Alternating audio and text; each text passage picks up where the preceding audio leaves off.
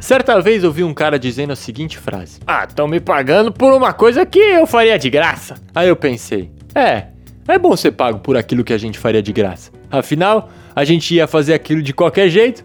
Se estão nos pagando, melhor ainda. Pode até dar um certo peso na consciência, mas é melhor guardar essas coisas em segredo, porque é assim que a Terra gira e é uma bênção se a gente pode ser pago por aquilo que a gente gosta de fazer. Meu nome é Lucas e esse é o Papo Fera. E é sobre essas situações sem fundamento algum que a gente gasta ideia aqui nesse podcast. Não foi o convidado de hoje que disse essa frase, mas depois da nossa conversa fiquei com a impressão que poderia ter sido ele. O Leandro Ramos, além de super host de Couchsurfers, criou o Larica Total com Kaito Miner, é sindicalista da TV Quase, o Julinho da Van do Choque de Cultura e agora tá fazendo bico de ator e arrumando mais gente para pagar ele por coisas que ele faria de graça. Então espero que vocês curtam a conversa sem foco algum que tivemos com o nosso brother Leandrinho.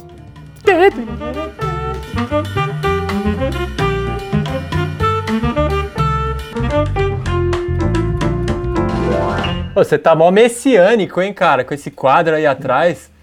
Messiânico. O quadrinho aqui é de, Bo... de Bozó Bacamarte. Foi lá onde vocês gravaram o, o último filme? O da cabra? Não, não, não. Esse, o Bozó ele de, é um artista que mora em Recife. É um artista plástico. Chama Bozó Bacamarte. Ele tá lá no meu Instagram. Vê os quadrinhos. Os quadrinhos são muito bonitos, cara.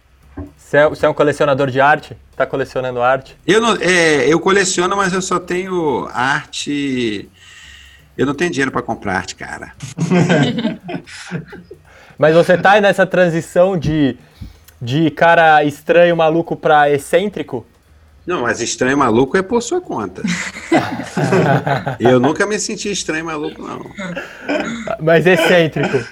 Não, eu acho até um insulto uma pessoa com esse chapéu me chamar de excêntrico. Eu tô aqui na minha casa, sentadinho no sofá, na, na, na mesa aqui com a luzinha. Mas é tá isso, o papo fera de, é, é pra insultar De australiano, brother. Eu cresci em Jacarepaguá, cara. Você conseguir me insultar, eu, eu sofri bullying a vida inteira. Não, eu consegui te insultar, acho que ia ser, ia ser um mérito. Eu ia ficar orgulhoso de conseguir te insultar. Muito, muito complicado. Complicado. Ia, cresci na rua, é... porra. Joguei, eu, eu joguei bola no asfalto. Obrigado de participar do podcast, já me deixou feliz. Normalmente não acontece isso. E a temporada de podcast foi, foi aberta agora que tem Zoom e você tem um microfone incrível? Cara, eu tenho duas ideias. Eu tenho duas ideias de podcast que eu queria fazer. Uma, eu liguei, eu tenho uma amiga que trabalha no Spotify, eu perguntei para ela, eu posso fazer isso? Ela falou, não. Eu falei, ah, porque eu queria fazer um programa de rádio, que era assim, o, o que eu mais faço em casa, assim, é receber os amigos e a gente fica um botando música pro outro ouvir, né? Que é o que todo mundo faz, né? Tipo, você ouve essa música, pai, fica botando música. Então eu queria fazer um, um programa de música que era um bate-papo, sempre com uma pessoa, eu e uma pessoa diferente, e a gente mostrando música um pro outro. E contando a história da música, por que gosta, por que não gosta, o que, que essa letra quer dizer, o que, que não quer dizer, quando que fez, enfim, trocar ideia sobre música. Só que não pode, não pode botar música no podcast. Sério? Por causa do direito autoral? É, não pode, não pode ter música dentro do podcast. E qual que Aí você botaria agora? Um, um, formato, se eu fosse botar uma música agora, para Bolovo, para um podcast da Bolovo. Pode cantar se você quiser também. Para puxar, é, se fosse no seu podcast agora Eu é acho que eu ia botar, sabe o quê? Uh, Hypnotic Brass Ensemble. Eu acho que isso é meio bolovo. Você manja essa banda? Não manjo, cara. Não conheço. Pô, é. são, eu acho que os caras são tudo primo. É uma banda de Chicago. É só metal e bateria é, trompete, trombone, sax, sax alto. Vou anotar aqui para ficar menos ignorante no futuro. Não, não é, é questão de ignorância, não. É questão que você nunca ouviu, porra. Ah, um eu, eu nunca ouvi a maioria das músicas do mundo. Você também. Isso é verdade. Relaxa, isso é verdade. Então, assim, relaxa, velho. Ô, oh, velho, você veio me ajudar muito, cara. Obrigado, Leandro. Valeu mesmo. Tô adorando você de convidado. É, meu inglês, ele é muito, muito, muito limitado. Cara, eu achei bem bom. Né? É o inglês do. É o inglês de Jacarepaguá. Cara, não, na verdade, o meu inglês são de várias partes do mundo, sabe por quê? Eu não tinha grana para fazer curso de inglês quando eu comecei a morar sozinho. Aí eu entrei pro Couchsurfing. E eu hospedava gringo. Você era couchsurfing? Eu hospedando gringo. Eu nunca não, você era host? Ninguém. Você era eu host? Era host. Pô, que E eu nunca fiquei na foda, casa de velho. ninguém. Eu ficava hospedando gente. O meu recorde foi hospedar nove ucranianos ao mesmo tempo num apartamento de um quarto com 40 metros Em quadrados. Jacarepaguá? Ou no Não, em Laranjeiras. Laranjeiras. Isso aí em Laranjeiras no Rio. Eu morava em Laranjeiras. Não, eram três minas e seis caras. Só que a parada deles, eu, eu tenho contato com eles até hoje. Isso foi em 2009, se eu não me engano.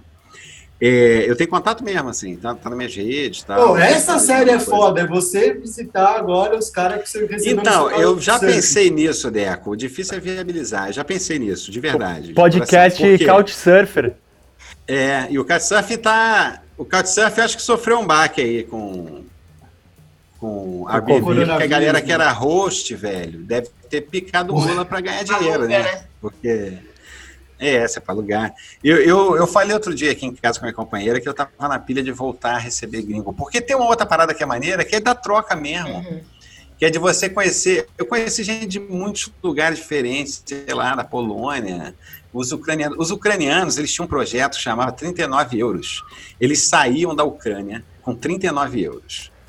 E aí a meta era sempre cruzar um continente. Eles estavam fazendo em todos. Eles já tinham cruzado a Ásia com 39 euros.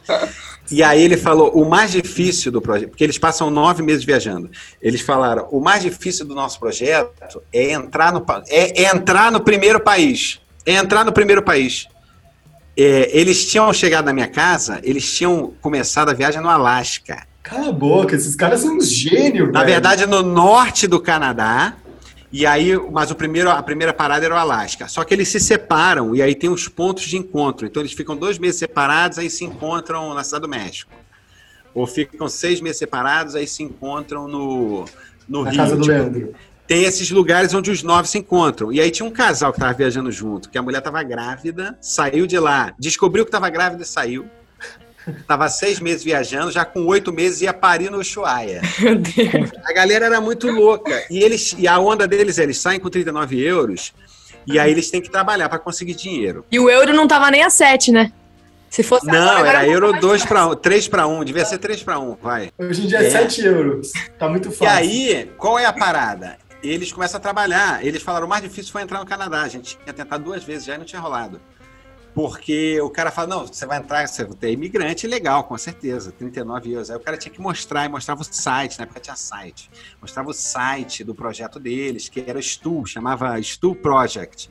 Eles saíam com tipo um, um banquinho mesmo, um mini banquinho montável que ficava na mochila. Por quê?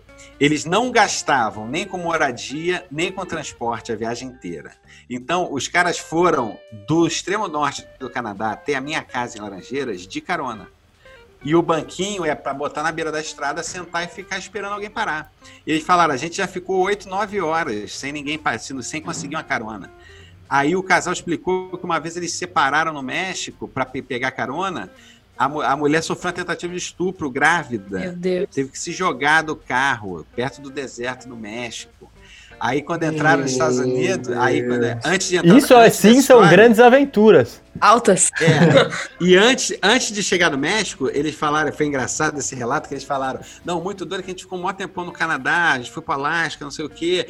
Aí sempre muito precisando de dinheiro. Quando chegou nos Estados Unidos, rapaz, a gente trabalhou um mês, compramos uma Kombi, compramos comida, tipo, os caras fizeram muito dinheiro com muito biquinho nos Estados Unidos, e aí depois doaram a Kombi na fronteira.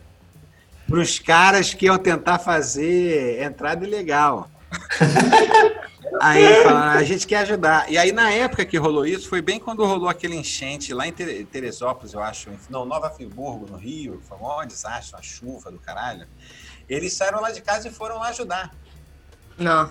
E eles têm um projeto que eles vão ficando na casa das pessoas, depois eles chamam as pessoas para ir para uma vila que eles têm no inverno, no extremo. É, é, é, Ucrânia profunda, no interior da Ucrânia. Ele fala que faz menos 30, não tem energia elétrica, é calefação na lenha. São tipo umas cabanas de pedra. E aí que ele convida todo mundo para ir para lá, eles fazem um festival. Aí tem- eles sempre ficam na casa de alguém que tem a ver com arte. Na época eu trabalhava com TV, eu fazia o Larica, não sei o quê. Ele, aí ficaram na casa depois de uma fotógrafa. Então eles chamam essa galera para essa vila deles, lá na Ucrânia.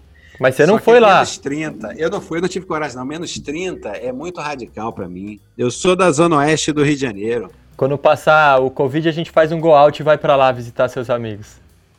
Porra, pode ser, cara. Que história foda, velho. E, por me- causa- e tudo porque eu queria aprender inglês. Porra, e nisso você abdicou do seu banheiro, por exemplo, né? Você, você trocou Não, era um banheiro só, velho. É aquele esquema, por cara. aprender É, inglês. Força casa de vontade. praia- É casa de praia- tá dos amigos, que vai 30 pessoas, tem três banheiros, é a mesma coisa. A proporção é essa, 9 para 1. 10 para 1. Qual é a diferença? Tá você e mais 28 num- numa casa com três banheiros e tá eu e mais 8, mais 9. Mesma merda. Depende do tempo só. É, a gente é um condicionamento, cara. A gente precisa de menos do que a gente é. Eu fiquei dois meses sem geladeira quando eu mudei. Eu não tinha geladeira, eu tinha um isopor, eu comprava gelo todo dia. Às vezes nem todo dia, vou te falar. E aí eu só tinha o que eu precisava, era um requeijãozinho, uma Coca-Cola, um queijinho E o e uma cigarro? água gelada. Não, cigarro na geladeira não, tem, não, não há necessidade. Dá pra fumar os mentolados, né? Mas eu fiquei mó tempão sem geladeira, porque eu tava muito sem grana, tinha acabado de sair de casa e tal. Aí eu falei, porra, eu preciso mais de uma cama, porque geladeira dá pra passar sem. Aí eu comprei a cama e fiquei dois meses pra comprar geladeira. Aí comprei a geladeira e deu Qu- certo. quantos Falei, anos você tinha nessa época aí, Leandro? Cara, isso era dois, isso da, da geladeira 2006. Eu tinha 25. 25 anos. E aí você saiu de casa. Mas eu saí de casa com 21. Não, eu, eu saí a primeira vez com 21, mas aí eu saí para morar com a namorada, e depois morei com, com uns amigos numa república, no Leblon, tipo, que eram os amigos que tinham grana, eles tinham dois quartos lá, mas tinha um sofá-cama na sala, eu dormia de graça. Aí na prática eu morava num AP incrível no Leblon, com piscina, o caralho. Só que eu morava no sofá. Só que um dos amigos. Couchsurfer, você é couchsurfer raiz, cara. Você é. Raiz, né? Sem ser. Porra, embaixadora do couchsurfer. Não, você quando é couchsurfer, você é bem Nutella. É bem o contrário. Quando você, você tá no couchsurfer, você, você é um bom couchsurfer recebidor. Quando você tá nos seus amigos, você tá com negócio com piscina. É, não, não, não, polêmica, polêmica nenhuma. Inclusive, são muitos, muitos amigos até hoje. A gente é muito amigo. Só que a gente só conseguiu morar junto seis meses. Mas depois aí eu separei, morei mais três meses com um desses amigos de novo. Aí ele me expulsou. Porque ele tava com a vida super regrada e eu tava, tipo, trabalhando pra caralho. Chegava em casa de madrugada, solteiro, saindo direto, show, sempre tinha um show. São Paulo, eu tava morando em São Paulo há pouco tempo, São Paulo tem muito show, eu gosto muito de show. Então todo dia quase eu ia pra um show. E aí, enfim, aí meu amigo chegou um dia e falou: Leandro, eu sei que você tá numa fase difícil que eu te chamei pra morar aqui, mas aí, porra, se você puder meter o pé, vai me adiantar muito, cara. Eu tô ficando desregrado, eu não tô dormindo bem, tá foda. Aí eu achei tão honesto dele, e tinha um outro amigo tal que queria me receber, e falou: Ah, fica aqui em casa tal, que eu fui morar com esse outro amigo até alugar um apartamento. Mas é, mas é engraçado. Mas isso, isso já tinha 25 quando rolou isso do meu primeiro apartamento que eu fui morar sozinho, né? Só eu. E você trampava do que nessa época aí? Eu era redator de promo, trabalhava na Globosat. Eu, eu Reda- era de. A gente era honesto, a gente era da mesma área, eu acho. Eu tipo, é- mas em empresas diferentes, né? E Ah. lá devia ser bem mais legal na MTV. É, porque, não, tô brincando, eu fui, eu fui muito feliz lá na Globosat também. Eu, nessa época eu escrevi o intervalo do Canal Brasil, fazia altas doideiras também, tipo, era super liberdade. Mas eu sempre, eu, eu sempre trabalhei com TV, cara, desde estágio, assim. Comecei estagiando na Globosat, aí fiquei lá 14 anos, saí, aí voltei, fiquei no Telecine mais três, aí vim morar em São Paulo para trabalhar na Discovery.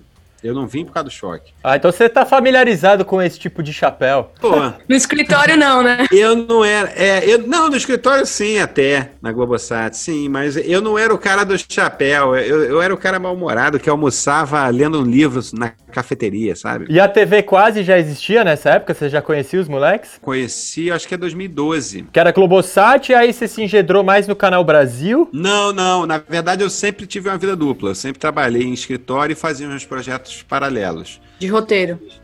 O, o Larica eu dirigia, escrevia, o, o Catilene, na- lá na MTV até, eu dirigia, mas ali, porra. Enfim. É, tristeza. É, o Matador de Passarinho eu dirigia. Eu sempre tava sempre fazendo umas paradas por fora minhas, assim. Co- co- Como é que foi esse, esse, esse caminho, assim, Leandro? Que isso que a galera também curte muito de ouvir no, no Papo Fera, assim, que a gente tenta mostrar como inventar teu trampo, né? E você tá contando muito aqui que você tava lá na, batendo cartão, lá fazendo seu trampo ali do dia a dia, pagando as contas, mas tava buscando um, um caminho seu, né? Tipo, É, como- porque na verdade assim, eu sempre eu sempre escrevi minhas paradas, sempre tive caderno. Mesmo quando eu trabalhava, quando eu comecei a trabalhar em TV, então, aí eu sempre tinha realmente o caderninho, porque tem aquela parada de eu usava o caderno para trabalhar, para ficar decupando fita, para criar, escrever o texto, não sei o quê, depois Decupando fita, cara. Pode crer. Eu sou, é, decupando Betaplan, É. cara. Que isso, me respeita. Também é igual. Entrei na TV, não tinha ilha. Era ilha ana- é, analógica, velho. Era ilha com CPP. O, o, você botar um efeito era uma alavanca. De verdade. Peguei o fim disso quando eu entrei em 2002. Tava trocando, tinha um primeiro edit. Enfim, mas voltando a isso, eu sempre tive essa parada de produzir meus textos, né? De escrever minhas ideias. Não necessariamente Uhum. programas, mas de escrever minhas paradas. Aí eu conheci Caíto primeiro, por conta de um amigo em comum que trabalhava comigo na Globosat até. E um amigo que apresentou a gente falando, cara, tem um amigo que é muito parecido contigo, vocês têm o mesmo senso de humor, você tem que se conhecer. Era Caíto. Aí a gente, aí fiquei amigo de Caíto, fiquei amigo de Felipe Abraão, que tá pelo mesmo amigo. E aí o Terêncio Porto, na época, tinha a ideia de fazer um curta com o Caíto, do Caíto de cozinhando. Uhum. Aí o Caíto falou, pô, isso eu não pilho, mas, pô, pilho da gente fazer um programa de TV. Aí eu, Caíto, Felipe, a gente escreveu lá um piloto, fez os testes de elenco e tal, e criou o Larica Total. O Paulo, vocês conheceram num teste, num teste de elenco, o, então. O Paulo a gente conheceu, eu diria, inclusive, depois do teste de elenco, porque o teste de elenco dele, efetivamente, ele faltou. então a gente conheceu o Paulo no fim, no fim do, da última diária de teste de elenco, a gente testou uma galera tal. A gente tinha fechado com o Adnet, inclusive, tinha fechado. A gente tinha escolhido o Adnet. O Adnet ia ser o Paulo Oliveira. Caraca. Aí o Paulo não tinha ido. Aí quando a gente estava desmontando tudo, o Paulo chegou, ele tinha uma Paraty na época. É, chegou com uma Paraty abarrotada de roupa. Abarrotada de roupa. Aí ele desceu da Paraty com roupa no colo, assim. Falou, pô, vocês são a galera aí do programa, tal, não sei o que, amigo do Castanheira. Tinha ele, pô, eu que sou Paulo, desculpa aí, não consegui chegar, tava resolvendo as paradas Teresópolis. Já era o teste, já valendo o teste. Caralho, a gente olhou isso, achou muito foda. Ele falou, porra, vamos gravar lá em casa e tal. Aí marcou de gravar na casa dele, um teste lá. Aí quando chegou na casa dele, é aquela casa do Larica. A casa era linda, tipo, a cozinha era perfeita, a, a luz, a entradas de luz nos lugares certos, tipo, tudo lindo. O nome do personagem já era Paulo, o cara chamava Paulo. E aí ele entrou, fez o teste, arrebentou, e a gente falou, caralho, esse maluco. E vocês tiveram que ligar pro Adnet depois ou vocês não tinham avisado? Não, a gente ainda? não tinha avisado, a gente tinha decidido. Porque tinha acabado o último teste, a gente ia aí, cara, e aí debatemos, e foi nem debate, né? Todo mundo falou, cara, é o, o maluco lá, né? Esse Marcelo Adnet aí. Porque o Adnet tinha sido muito melhor que os outros. Só que aí quando entrou o Paulo, o Paulo era a alma da parada. Ah, assim, o Paulo sabe? chegou de Paraty, né, mano?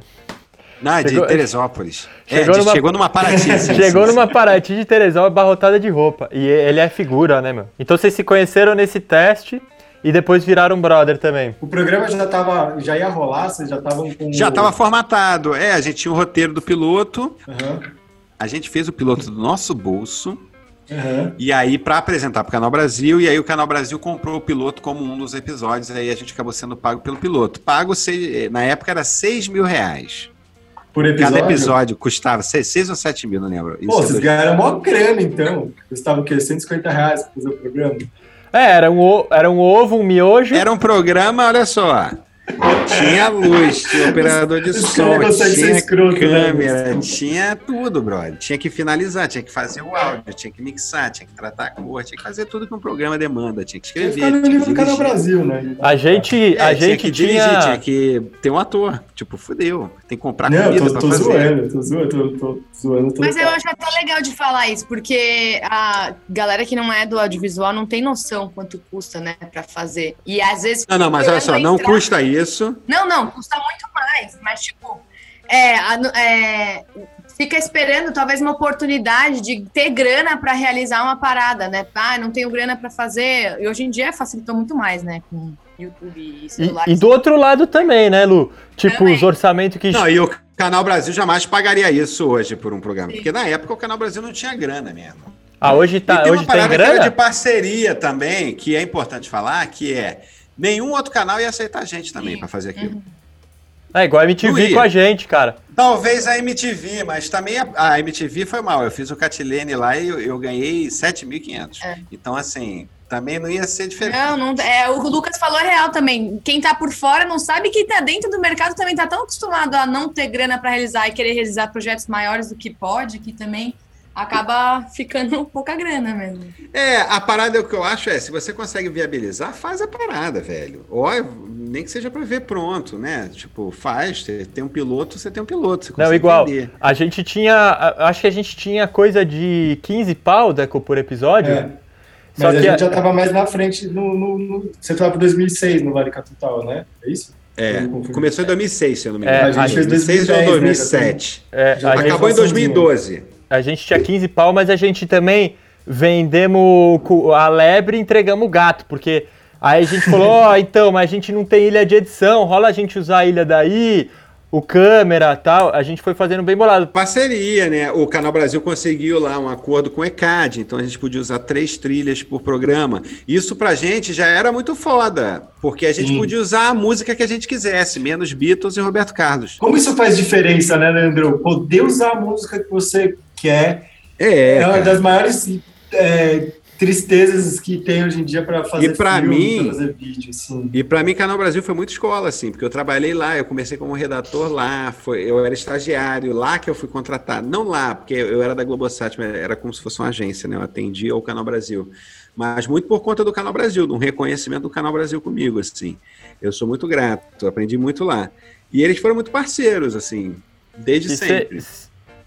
Ah, é, botar o Larica Total no ar, assim, você tem que agradecer muito a galera, né? Porque é uma, é uma coisa que foge muito, né, de um padrão Não, tem um programa que é meio sobre fazer um brownie, um space cake. Tem um programa que ele tá fazendo uma sauna no banheiro. Que é uma Chama a larica, como se né? Chama a larica, É. entendeu? Tipo, Tem uma liberdade... Vocês eram maconheiro essa época? O Paulo também era maconheiro? Cara, a maconha nunca foi uma parada, um ponto de partida do, do Larica. A gente, por exemplo, o Paulo não fumava para fazer para fazer cena, tipo, porque não era, porque o Larica, ele chama Larica Total, porque porque Larica, sei lá, porque Larica é uma palavra muito boa e Larica Total É. imprime uma parada da verdade e tal, que era a onda do programa.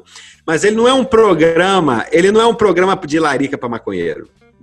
Ele é um programa de culinária da verdade, da culinária do possível, com o que você tem na sua casa. Sushi de feijoada, mano. Sushi de E é feijoada. um programa do básico, de fazer a base também, de te ensinar a fazer um arroz. Hum. Vai procurar um Ana Maria Braga arroz branco, não tem. Nem Jamie Oliver, ninguém. Ninguém nunca te ensinou a fazer um arroz branco. Isso só aprendeu em casa. Tudo gostoso. Não, mas aí tudo bem, aí você tá aprendendo com alguém que tá te ensinando. Não, mas o tudo gostoso, você lê os comentários da galera assim, fiz a receita, ficou uma merda. Ó, Essa receita não tá é. certa.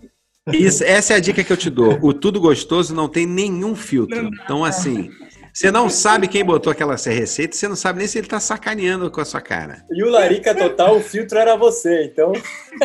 Não, e o, o Larica Total, o Larica Total tinha essa onda da- do, do possível, de, de. Porque não era assim, ah, o Paulo faz as- as- os pratos de qualquer jeito. Não é essa onda.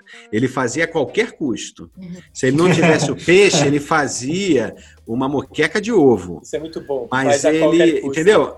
Não é uma parada assim, ah, é um programa, não é estrombelete, que eu amo até, amo esse quadro lá do, Do. Do Huawei, mas não é o estrombelete, pombo, é outra parada. É uma outra onda. É, você abriu a geladeira, você tem arroz, uma cebola, cerveja é, e queijo. O que, que você vai fazer? Você vai tomar cerveja, fazer um bolinho de arroz e ser feliz. É isso, sacou? Larica Total é essa parada, não é, ah, vou misturar tudo no liquidificador. Mas aí, como é- vocês abriram, vocês chegavam para gravar e viam o que tinha na geladeira do Paulo? Então... Não, não. A gente tinha um chefe que era o Mário, o Máriozinho Richard, Que Mário? que era um, O Richard, pô. ele que era um chefe de cozinha mesmo, trabalhava num restaurante super bom lá de Santa Teresa, era amigo da galera também, muitos amigos em comum. E era um grande, segundo ele, era um grande César saladista. Ele falou, ele, usou essa expressão pra gente, a gente ficou maravilhado. E ele tinha a alma da parada do Larica Total também, porque ele tinha o conhecimento técnico de um chefe de cozinha, de um bom chefe de cozinha, mas ele também era o cara da guerrilha. Então ele conta que, por exemplo, ele ia acampar com a galera. A galera levava os miojão. Ele levava o miojão, mas aí ele levava um cintinho com aqueles potes de, de filme antigo, É, cheio de tempero. cada um com temperinho. Levava É. cebola desidratada, levava alho desidratado, já fritinho, levava uma salsinha, levava um negocinho, não sei o quê. E aí levava um queijinho ralado. Aí ele fazia o miojinho dele lá, só que aí ele temperava o miojo dele. E aí ele acabava temperando o da galera, todo mundo junto, tal, não sei o quê. A gente falou, caralho, Larica Total é isso aí, a guerrilha é essa parada aí. E esse cinto é, é a característica de um grande Caesar saladista, né? É, não, é- ele, quando a gente soube a receita da Caesar, eu falei, caralho, meu irmão, você moe um peixe no liquidificador para fazer o molho. Eu não sabia disso. Nossa, eu não você, sabia. Você triturava um peixe. Você mete um pedaço de alite com... Tem um molho lá, não, lembro o que é o molho, mas você tritura um peixe com as especiarias. Isso aí é o, Esse o nome é, é o mami. Isso aí é o umami, cara. Isso aí é o segredo japonês. Mas É aí, o que que acontecia? É o paladar inteiro. A gente era meio uma via de mão dupla com o Mário, que é ele trazia alguns inputs. Por exemplo, o sushi de feijoada é um prato dele que ele ganhou um concurso de culinária com esse prato. Ah, cala a boca, ele ganhou o Te concurso juro. por isso. Ele- Sério? ele- um concurso, e foi tipo assim, sei lá, em Barcelona, um concurso num lugar Ah, sério. cala a boca. Pariu! É uma apresentação da feijoada como se fosse mac, né, na verdade, porque você faz o mac de, de repolho com arroz e a carne da feijoada, molha no, no caldinho de feijão quentinho, na farofinha quente, come. Pô, mas é quase um charutinho também, né? É, é uma delícia, velho, é uma delícia. De qualquer forma, eu fiquei com muita fome. Mas, por exemplo, é, alguma, por exemplo, a gente queria fazer, realizar o sonho de fazer um churros de aipim com recheado de catupiry. A gente, meu irmão, virou para ele e falou: meu irmão, como é que faz um churros de aipim? Ele falou: cara, não sei, vamos inventar. A massa de churros é assim. A gente vai tirar aqui, vai botar sal em vez de açúcar, vamos moer, cozinhar bem, com pouca água, moer o, o aipim e tentar fazer uma massa e fritar. Vamos ver. E aí a parada deu certo, era gostoso pra caralho. E é um, e é um, a gente alugou um carrinho de churros e fez um churros de aipim. E é bom pra caralho, velho. Então assim, era meio via de mão dupla, sabe?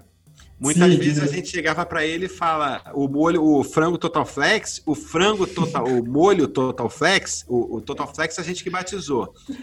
Mas o molho era um molho que ele fazia. Ele falou: meu irmão, tem um molho que eu faço que é para fazer com os restos de, de, de, de coisa que você tem em casa, que é o seguinte: ketchup, mostarda, é, mel, shoyu, molho inglês. Aí ele começou a falar tudo que ele botava, a gente falou: caralho, meu irmão, mas é bom? Ele falou: eu vou fazer. Aí ele fez o peitinho de frango e botou o molho em cima. E era bom pra caralho. É tipo um, barbecue mais temperado. Você faz essas coisas até hoje? Algumas receitas eu faço até hoje. A muqueca que eu faço é a muqueca do Larica Total. O bobó de camarão que eu faço é o bobó do Larica Total. É, eu aprendi a cozinhar no Larica, velho. Porque a Que gente, hora, antes velho. de escrever o roteiro, a gente ia pra cozinha com o Paulo e com o Mário. E a gente fazia a receita que a gente ia escrever. Ah, você Então, dá uma por exemplo, treinada antes. É, mas não treinava muito. Fazia uma imaginei. vez. O Mário treinando. O Mário. O Mário fazia a receita, o Paulo imitava ele, fazendo junto ali, ele explicava como faz. Aí, porque o que acontece? No Larica a gente roteirizava tudo, mas na hora de cozinhar, a gente só cozinhava uma vez. Então, assim, se o Paulo for fazer o arroz e o arroz queimar, ele vai comer o arroz queimado. E aí ele vai falar para a pessoa em casa, ó, deixei passar um pouquinho, deixa cinco minutos menos. Não vai ter a parada de tirar o arroz perfeito. Até pro cara em casa aprender a identificar o erro também. Aham. Porque se você vê uma pessoa errando, você também não vai errar, porque você não vai fazer igual, você vai tirar antes, você vai botar menos, entendeu? Tem uma parada ali do aprendizado que é o, o erro tem que estar dentro do programa. Porque o Larica não era um programa que o Paulo ia te ensinar a cozinhar. Você ia aprender com o Larica Total, porque você ia aprender junto com o Paulo. Mas não porque ele, tá- ele vai te ensinar, porque ele está aprendendo também. Então, É, tem essa parada que eu demais, acho que aproximava a galera. Eu sabe? amo, eu amo Larica, cara, e quando eu vi aquilo pela primeira vez foi, foi uma, Foi esses momentos, cara, que você marca mesmo na TV. Como a primeira vez que eu vi o Jackass na TV, a primeira vez que eu vi Hermes Pode e. Renato. Quando eu vi o Larica, foi um desses momentos, assim, que eu falei, caralho. E, e depois, quando eu descobri que você e o Caíto que dirigiam, eu falei, caralho, esses malucos são muito da hora. O primeiro trabalho que eu fiz foi choque. Meu primeiro trabalho de ator foi choque. Uma pena pro Brasil, né? Que ficou muito tempo sem ver essa beleza, né? Não tem como você ter me visto antes. Quer dizer, você pode ter me visto, sabe? é, Eu fiz umas participações no Larica Total, porque aí, como a gente não tinha dinheiro, ah, tem que fazer o diretor do Canal Brasil, eu fazia. Tem que fazer o. Ou então Caíto, Caíto fazia também. Tem que fazer o turista, aí eu fazia. Ou botava o assistente de produção a fazer. Então eu fazia essas pequenas pontinhas, assim, e às vezes em chamada minha. Tem chamada minha, tem muita chamada com a minha voz. Eu fiz muita música para chamada. Canta uma aí, canta uma aí. Não, eu vou te mandar o link, aí você bota lá na descrição, né? Eu não vou cantar, eu, eu nem lembro direito. Mas assim, eu já, eu já cantei o tema do Brasileirão. Sacode meu Brasil, muita bola vai rolar. Paixão em pay-per-view, com meu time eu vou jogar. Eu Ah, já cantei. é, da- desculpa, o tema do Brasileirão é do Premier. Ah, mas- Era do. continua sendo o tema do Brasileirão. Você, No Telecine fiz um rap, que era o, o- do, do Thor Martelo Martelão, que era um rap do. Martela, Martela. eu Telecine desse- Primo, eu, eu consegui aprovar essa ideia. Eu falei, não, tem uma ideia aqui do, do refrão aqui pro Telecine Premium, é Telecine Primo. Mas tipo rap, é Telecine Primo, tipo Lesc do Rio, é Telecine Premium. E aí o diretor português ficou olhando assim e falou. Aí olhou para os jovens, porque a letra é engraçada, né? Tem uma parada também do. Aí tinha. Vai falando dos filmes, aí fala do, do lobo, do lobisomem da, da, da Alcateia lá dos caras, do Thor Martelo, o Martelão, tinha umas paradas meio doideira assim. Aí a, a juventude, os estagiários do Telecine, a gente acha legal. Então eu vou confiar em vocês, porque eu acho de mau gosto. Então, eu acho de mau gosto, é muito bom essa Mas a palavra. parada foi pro ar, foi pro ar. Rolou. pulando várias casinhas agora, o choque quebrou totalmente essa barreira, né, cara? Porque tudo que eu gosto, o que a gente acha da hora, não, não faz sucesso, porque a galera prefere o Paulo Gustavo e, e essas coisas que bombam, o Leandro Hassum. Eu acho que faz sucesso, mas talvez não vire mainstream. E o choque não é mainstream também. Sua mãe não me conhece. Se eu for Só- na tua casa, sua- você vai ter que falar, esse rapaz aqui, ele faz, Ela- trabalha com humor. Ela, ela conhece porque você fez o filme da Raider, né? Bolovo Raider. Agora é na gaveta, otário! Esse zagueiro, sai daí, porra, tu não pode jogar! Não, não, não. É, eu usei sua mãe como, como um exemplo ilustrativo, mas Sim, sim. se a gente perguntar. A minha mãe não te conhece porque ela não viu o vídeo da Ryder da Bolovo, provavelmente. Ela falou, ah, esse vídeo aí eu não quero. Se perguntar pra Chaparral aqui, a família Chaparral não vai conhecer. Então, por fora, estão errados, né? Ô, Mas é um exemplo que opinião ele tá dando. que É, é um público. né? Querer, é, é, porque assim, sei lá, o Bruno Aleixo não, não, deu, não bombou? O Bruno Aleixo bombou. Mas ninguém conhece o Bombou. Bruno Aleixo. Mas bombou. Mas bombou, entendeu? Então, assim, é muito difícil, cara. Tem que desapegar um pouco É também do público. É, eu não tenho essa pretensão, não, cara. Ah, se um dia eu ficar muito famoso, beleza, tudo bem, aconteceu. Mas não é uma parada que eu trabalho, assim, pra Sim. porra, ter um público gigante. Pô, e nesse bagulho de ficar muito famoso, o seu filme novo agora que tá na Netflix tá, tá, tá bombando, né? Tem um que tava em primeiro lá. de- Tá bom, bom, tá em primeiro já há cinco dias. Eu acho que é inédito de filme É mesmo, brasileiro. parabéns, cara. E pra quem, É, o- porra, pô, eu, eu sou muito fã do Edmilson do Matheus, cara. O Edmilson eu acho ele muito engraçado. Qualquer coisa que ele fala eu acho engraçado. o Edmilson é o Karateca. É o Karateca. Ele é bom É mesmo, o cara. parceiro do Matheus. Ele é muito bom, cara. E ele Ele- tem uma parada do cinema moleque, que tá acabando. Eu achei muito que é bom, o cara. cinema leve, cara. Que O filme- é engraçado porque é engraçado, sabe? Tipo, O filme eu não um gostei. lance- O filme eu tive que parar no meio, assim. Mas eu gostei dele Tudo bem eu, se não e- gostar. e eu assisti. É, eu não, eu não curti mesmo, achei puta. Enfim. Agora eu assisti e falei, porra, vou ver o Leandrinho, né, meu? Meu, meu, meu menino. E eu gostei, e, eu gostei desse maluco também, o Karateca.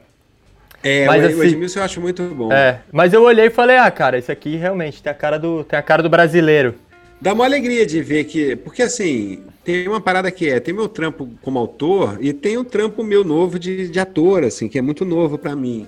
Então, pra mim, pessoalmente, também, fazer um filme que é mais popular, que é um senso de humor que é diferente do meu, que é com uma galera que eu não conhecia, isso pra mim é muito legal. Que é fazer um filme que eu não faria, desafio, que né? não, Sai do seu, sua zona. que não seria uma ideia. É, e você aprende a fazer de outro jeito, você aprende a trabalhar com outras pessoas, sei lá, eu acho muito legal, cara. Eu sou. É isso, que permeia o Couchsurfing de novo, voltamos. Eu sou uma pessoa muito de. Muito social, eu gosto muito de gente, de, tá, de conhecer gente, de estar perto de gente, de falar, de ouvir. Se você falasse que você não fosse, eu ia ficar em choque, assim, porque né, você recebeu nove ucranianos na sua casa. Mas eu também sou muito tímido. Não, É, mas é. ao mesmo tempo você tem, você tem a marra Jacarepaguá também. Não, já, marra não. Marra Tem. Não, não, não é uma, ma- não é uma marra, mas tem essa. Não. Tem umas horas que tem, tem, tem um lado também esse. é, uma certa hora você fala, ah, você não sabe se o cara tá cabreiro, tá achando uma bosta aqui, fumando o cigarrão dele, ou tipo, Não, não, olha tá, assim, tá sinceramente, entendeu? sendo muito honesto, se eu tivesse achando uma bosta aqui, eu já tinha inventado uma desculpa há muito tempo para sair. É, porque eu não tenho nenhum, nenhum problema em abandonar o projeto no meio, assim. é, se eu não estiver curtindo. Porque a gente tem que fazer o que a gente gosta, velho. A não ser que você esteja sendo pago. Aí, às vezes, eu faço algo que eu não gosto. Mas eu tenho meus limites morais. Po- Posso te falar uma coisa, então, aproveitando isso daí? É, quando a gente fez Rider junto, ah, eu falei com você, a gente tro trocou uma ideia com, com o Furlan também, e tipo, tem super esse cuidado, e ainda mais que você, você estudou publicidade também? Estudei publicidade. Então, e tem esse lance Conta realmente... pra ninguém, não. Da, é, mas é, é contraditório, cara, porque é, você, você vê, tipo, ah, você tá nesse lugar e aí começa a aparecer marcas e, ah, me chama, ou você tá começando a fazer um trampo de ator, te chamam pra uma publicidade, por umas paradas bostas, e eu senti que vocês são extremamente, é isso que você falou, vocês são extremamente blindados, tipo, porra, vamos pagar mó grana, mas foda-se, eu acho uma bosta, não quero fazer. O, o, o Daniel, ele fala também, não faço, cara, não faço nada, não faço publicidade. Não, eu tenho, eu tenho o maior cuidado que é um de saber o que, que eu estou anunciando, né? Se me chamarem para anunciar, se eu for anunciar, porque eu jamais anunciaria uma parada que é uma falcatrua, tipo, de cara, sei lá. Não, não posso falar, tenho medo de tomar um processo, não estou com dinheiro guardado para tomar processo, mas essas marcas que a gente sabe que é falcatrua aí de emagrecimento, caralho. Isso eu não faria, velho. Não faria nem a porrada, sabe? É, agora o resto depende, depende do que é, da grana e tal. Outro dia, foi até engraçado, me, me ligaram, me ligaram. Não, a gente é de uma marca, a gente queria ver um, um post seu, tal, uma marca de perfume. Eu falei, ah, legal. É, a nossa proposta é o seguinte: você pode escolher qualquer perfume do nosso catálogo e, em troca, você só precisa fazer um, um- um post no seu feed dizendo que você tem esse perfume e que você gosta muito desse perfume. E a gente vai replicar nas nossas redes. Falei, legal. É, eu não trabalho com permuta. Aí já disse, não, agradeci, obrigado pela lembrança, tal, mas não trabalho com permuta, só com cachê, porque se amanhã uma empresa de perfume, eu até dou essa desculpinha, Você é bem educado. se uma empresa de perfume quiser me contratar, eu fiz de graça e aí eu não posso fazer, entendeu? Aí o cara agradeceu. Aí eu, de curiosidade, eu fui ver o site. O perfume mais caro, porque é uma marca de perfume, que é uma marca de falsificação de outros perfumes. Então, os perfumes têm número e diz assim: inspirado em Seca One. Inspirado em Chanel Carolina 5. Herrera. Inspirado em Chanel 5. E o perfume mais caro era 39 reais. E o cara queria me pagar 39 reais para eu fazer uma publicidade da marca dele. De perfume falsificado. Se fosse Tremachan, se fosse tre, Tremachan, você faria? Não, cara, não faria. Eu faria na marca de um amigo para dar uma força. Mas assim, de uma marca de alguém que eu umas não roupas conheço, aí, que, então, Leandro? que eu não sei quem, quem é que está lucrando com aquilo, eu não vou vender minha imagem, que já não vale muito, Por por 39 39 reais, que eu estou em condição ainda de, de bancar. Não, isso é o 39 preço de venda, né? Ele tá te dando perfume ali, se ele vende por 39. É, se é 39, ele fez por 12. Ele me ofereceu 12 reais. Ô, Leandro, Os caras metem o louco, O né? frete era mais caro. O frete pra mandar pra tua casa era mais caro.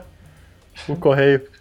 Exato. Deixa eu voltar aqui um Vai. pouco no, num assunto. Você falou que você sempre escreveu e hoje em dia você escreve, dirige bastante coisa, enfim. E aí teve uma fase que você foi pra essa parte de ator, assim. Você sempre pensou que, tipo, você já falou, não, eu queria, vou, vou escrever e algum dia vou fazer algum projeto. Como que foi essa transição pra você mesmo? Desde você, né, tipo, ah, agora acho que faz sentido eu atuar ou ir pra frente das câmeras. Teve uma barreira, alguma coisa assim? de você? Não, não teve nem esse momento, inclusive. Só do- foi. Agora eu vou atuar. É, a parada toda é que eu tinha feito essas pontinhas meio de onda, nunca tinha, nunca, nunca tinha pensado em atuar. Nem apresentar, nada, nada, nada disso. É, mas uma vez na produtora, a gente ficou bêbado, eu, Caíto, uns amigos, Bruno Medina, que era dos Hermanos, e o Felipe Abraão, que dirigiu o Larica na época. A gente terminou de editar um Larica, sei lá, e ficou lá bebendo cervejinha uma sexta-feira. E aí eu tinha, eu tinha um personagem que era o Julinho da Van, que eu fazia com a câmera do, do MacBook, daquele photobooth que distorce assim a cara. Aham. É no YouTube, você acha no YouTube?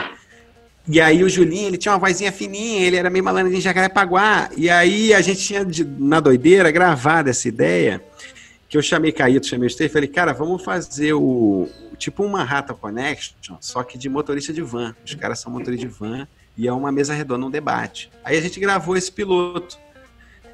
É, e que, pô, eu acho muito engraçado. Isso em 2010. Aí em 2017, eu Nossa. acho, 16, o Furlan e o, e o, Dani, e o Caíto estavam fazendo falha de cobertura e o pessoal do Omelete chamou os dois para fazer um falha de cobertura sobre cinema.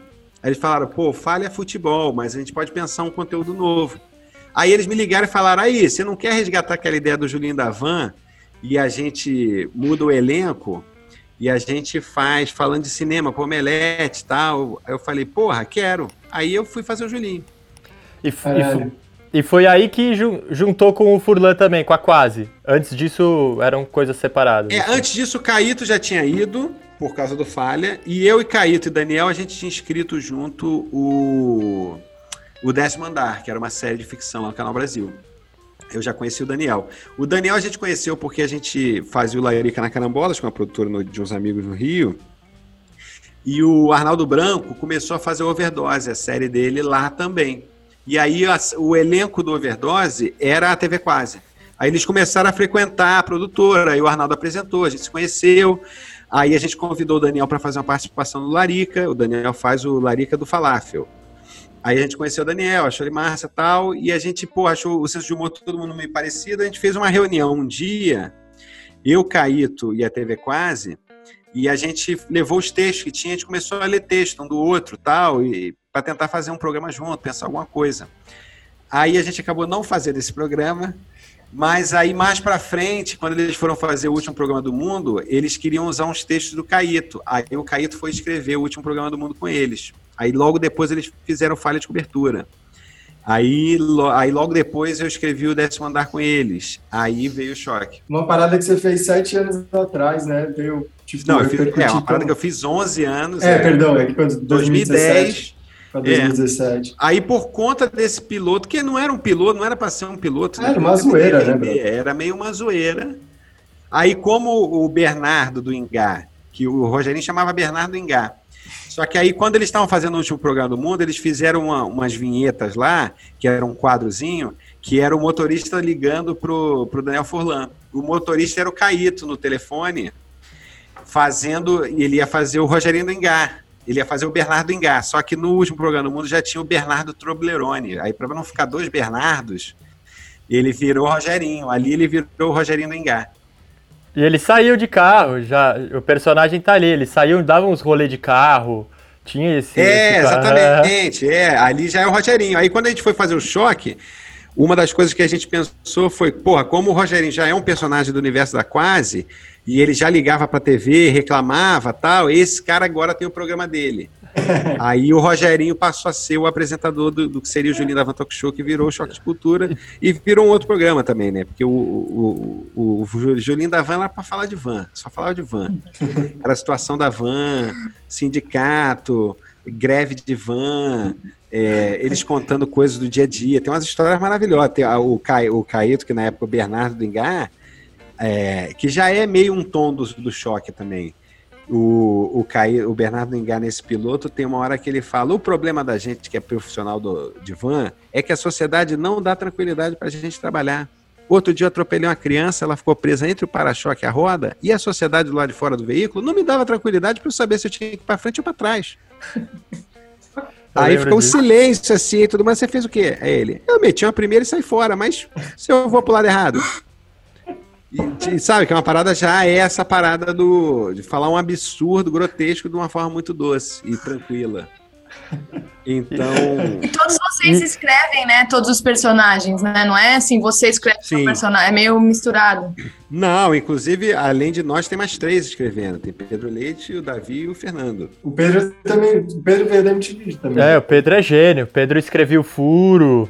O Pedro é genial, Pedro cara. é hoje o maior roteirista do Brasil, hoje, pra mim, é Pedro Leite. Eu concordo com você, cara. Não, Pedro, porra, Pedro é gênio. Mas a gente escreve todo mundo junto, cara. A gente levanta um brainstorm do episódio, vê o filme que vai analisar, fica anotando piada no doc. Aí faz isso pra todos, faz isso junto, todo mundo junto. Aí depois a gente separa entre a gente pra quem vai roteirizar. Aí os, os sete roteirizam, depois a gente faz leitura, aí mais um pente fino de novo, depois faz ensaio. Aí quando vai gravar, por isso que quase não tem improviso no choque. É muito difícil. Muito pouco, porque a gente ensaia, grava, lê, escreve junto e tal. Então, quando vai gravar, tá tudo muito já. Pum, pum, pum, pum. E a, ba- a base de vocês todos é, é escrever, é o roteiro, né? É, cara, a gente. Eu acho que a grande parada que une a gente, ninguém é ator de formação, ninguém é diretor de formação, ninguém é nem roteirista de formação, mas a gente sempre fez um trabalho, sempre veio do texto. Eu vim do texto, eu era redator, virei roteirista, o Caíto sempre foi do texto, tinha zine na faculdade, a TV quase era, era quadrinho, né? Então, muito texto, era uma revista.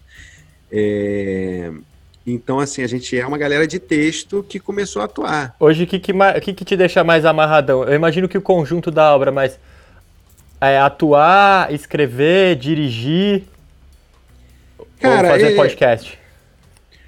Não, fazer podcast não é. Imaginários. Não. É, Não, cara, eu acho assim. Eu, eu, sou, eu sou roteirista por essência, eu acho, assim, que é o que eu, que eu sempre faço. Eu acho que eu vou sempre fazer. Eu me imagino velho escrevendo, talvez não me imagine velho com 80 atuando. Pode ser que eu esteja, mas talvez não. Mas Se a Bolovo escrevendo- estiver filmando, se con- conte com isso, cara. Se a gente ainda É, estiver na gravando. verdade, Tem sempre uma vaguinha na Bolovo. É. Se tudo der errado, você pode ter uma Tem a vaga do idoso. Eu, tenho, eu tenho aprendido a. Enfim, eu, eu, eu acho que eu sou um ator em formação, né? Porque eu sou, eu, eu sou ator por pouquíssimo tempo. É, acabou que eu consegui. Estou pegando um trabalho, muitos trabalhos pequenos de participação e tal, mas muitos trabalhos com muitas pessoas diferentes. Então é, é muito rico assim para aprender, de verdade. E eu estou meio aprendendo fazendo, né? Porque não estudei, não tenho formação em teatro, nu- nunca fui de grupo de teatro, sei lá, nunca fiz uma novela que você fica nove meses atuando, seis, cinco vezes por semana. E então, assim, eu tô meio aprendendo. Cada trabalho é um trabalho novo, cada trabalho eu, eu me sinto um pouquinho mais preparado para fazer. É um trabalho difícil pra caralho, mas ao mesmo tempo eu tenho achado muito incrível, assim. Então, é, eu tenho eu, eu tenho trabalhado mais como ator, tenho escrito só minhas, minhas coisas mesmo, choque, as coisas da TV quase, né? Então, a última coisa que eu escrevi que não era autoral era a série do Daniel Rezende lá, o Ninguém Tá Olhando. Mas o... as coisas de humor tal que eu escrevo são basicamente as do choque, e de resto eu tenho trabalhado como ator, tenho pagado as contas como ator. É, E tem sido massa, assim, cara. Tô meio É. empolgado, tipo recém saído da faculdade, o que é Aham. ótimo, que eu vou fazer 40 anos, então você tá com- no, no início de uma nova carreira, quando você tá já na decadência da vida, é muito rejuve- rejuvenescedor. Porra, É, cara, que animal. A decadência da vida, né? É, não, eu falo, eu falo decadência brincando, eu quero, eu sou muito apegado a estar vivo, então eu me sinto jovem. Você é jovem, cara. O seu espírito é jovem, isso que importa.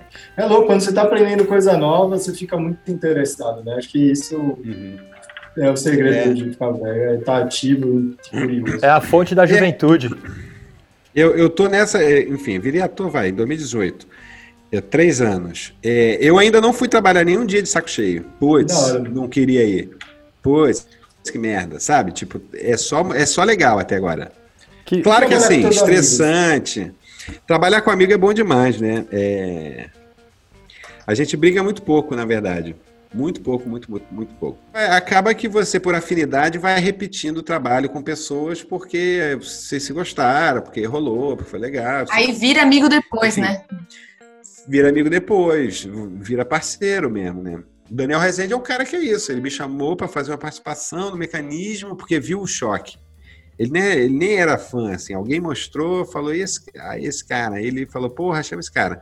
Aí eu fui fazer uma ceninha e a gente, porra, senso de humor parecido, trocou ideia, foi maneiro, tal, não sei o quê. Aí um tempo depois, ele me chamou para escrever a série dele e atuar. Ele falou, ó, oh, quero que você atue, quero que você, mas quero muito que você escreva. Ah, você escreveu junto um o mecanismo também? Fiquei. Não, escrevi o Ninguém Tá Olhando, ah, que é tá. a série dele que ganhou, ganhou M esse ano. Sim. No passado. Muito irado. Da hora. É, fiquei um ano escrevendo a série. Participei da sala de roteiro inteira. Fiz o outro Turma da Mônica, que vai sair agora. A gente acaba repetindo por afinidade, né, cara? Uhum. Tipo, tudo que o Dani me chamar, se ele tiver dinheiro, se não tiver dinheiro, eu vou fazer, sacou? Porque é maneiro trabalhar com o cara, porque eu, enfim, porque eu gosto dele. Então, assim, tem isso, né? Você vai ter os encontros, você vai encontrando essas pessoas. Ah, você forma seu timezinho, né? Essa crew, né? Tipo, não tem como. É. A gente também gosta de chamar certas pessoas para filmar, para estarem junto, porque encaixa, é, e ao né? mesmo aquela conexão, né, mano? Uhum. E ao mesmo tempo, eu fico muito feliz quando é uma galera que não é a galera que eu seria amigo também, sabe?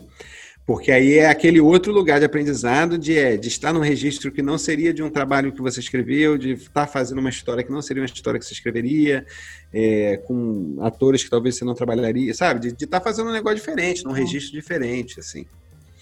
As duas coisas são muito boas. Era, de certa forma, tava nesse lugar meio é, Hermes e Renato, TV Quase, é, MTV Sports, último programa do mundo, Larica Total, que vai chamar de underground. E aí, de uhum. repente, vocês estão na Globo, cara, com aquele cenário gigante. E co como é que foi essa. Vocês, voltar vocês voltaram para o Canal Brasil. Como é que foi essa transição de, de repente, mais pessoas te reconhecerem é. na rua? Então, mas é mais, é mais, mas não é mais. Porque o programa era muito curto também. A primeira temporada ele era exatamente igual, era o cenário igual, cinzas, três tabelas e tal. Aí a segunda a gente fez o Choque de Cultura Show. Eles ganharam dinheiro e aí agora investiram tudo numa produção cara com LED. A gente perguntou para fazer aquele cenário, o que, que é mais caro? Aí, sério, isso é sério. Aí falaram, é neon. É, é neon. Aí a gente falou, cara, é perfeito então, porque neon é uma parada muito do universo deles, que eles usariam no programa, tipo, para ostentar um programa com tecnologia na cabeça desses pilotos, e é a parada mais cara. Então, assim, eles usaram o dinheiro todo errado. Botaram um cara para tocar teclado, que tá ganhando um cachê, botaram neon. E o neon realmente é a parada mais cara da Globo para cenário. É muito louco. A gente, e o que é mais doido, que a gente, aí neon, a gente queria encher de neon. E eles, não, olha só, neon é caro. Então a gente vai botar esses dois painéis aqui, mas não vai dar para ser mais do que isso, infelizmente, porque é caro, tá. Mais alguma coisa, gente? Aí a gente ficou cheio, falou, porra, fodeu, porque a gente queria capotar uma Kombi dentro do estúdio. Mas vocês fizeram. Aí a gente falou, é, então, mas essa, isso que é engraçado, que foi na sequência, assim, o cara vetou o neon, aí a gente falou, caralho, fudeu, ficamos até sem graça de falar, e falou, não, é que a gente tinha pensado de capotar uma, Maurílio invadiu o estúdio com a Kombi e ela capotar. Ah, tranquilo. Isso é tranquilo. tipo, na nossa cabeça isso era muito mais caro mesmo. Você vai capotar uma Kombi, tem que botar um pistão embaixo, não sei o que, pra Kombi virar, tem que ter o dublê, não sei o que. Não, isso é barato. O cara é neon. não me vem com neon. Capota explode quantos casos você quiser. Você tem é... muito mais neon nos programas do que Kombis capotadas, né? É, total. Total. Cara, eu nunca imaginei. E, e, e, como era de linha criativa, assim, aprovar ideias, falar os absurdos de atropelar uma criança? Não, isso é tranquilo, porque na verdade a gente continua, a equipe é a mesma, né? inclusive o diretor, foi todo mundo. Então a gente continua escrevendo, a gente continua editando, a gente continua dirigindo. Mas não tinha uma pressão da, da, da emissora, assim? Não, nenhuma. A única coisa que tinha é, a gente tinha que aprovar o roteiro, porque tinham questões jurídicas, né? Uhum. É, por exemplo, tinha um roteiro lá que o original, é, o personagem fala, não lembro qual personagem, fala, ah, acho que é a Julinha até. É, não, mas bombou na loja americana de graça. E aí eles falaram, ó, oh, loja americana não pode, já deu um problema contratual aqui e tal, não sei o quê. Porque era o raciocínio do Julinho, sempre roubou bombom na loja americana e achava que era de graça, ele não sabia que tinha que pagar. É, aí ele falou, não dá para trocar loja americana por algo genérico? A gente falou, não, tudo bem, dá. Bom, é bombom no mercado é de graça. É, dá, tudo bem, a piada fica igual. Aconteceu duas vezes. Uma Eu, vez isso. eu não acho que fica, velho. Você acha que fica igual? Não, nesse caso não fica exatamente igual. Eu mas no muito outro triste. caso ficou até melhor. Não, mas você Aham. fica triste de bobeira. Eu mesmo não, fiquei triste. É, Mas o, a, a outra. ah, a- na temporada inteira, duas vezes a gente mudou uma palavra. Uma foi essa, que não podia falar loja americana.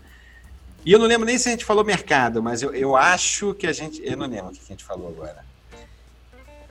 Eu acho que a gente falou a marca de uma marca que podia, que era uma marca que anunciava lá, sei lá, uma coisa assim. É, e a outra, a piada ficou melhor, a- porque a outra era o Renan ia falar, Rogerinho, queria fazer um alerta.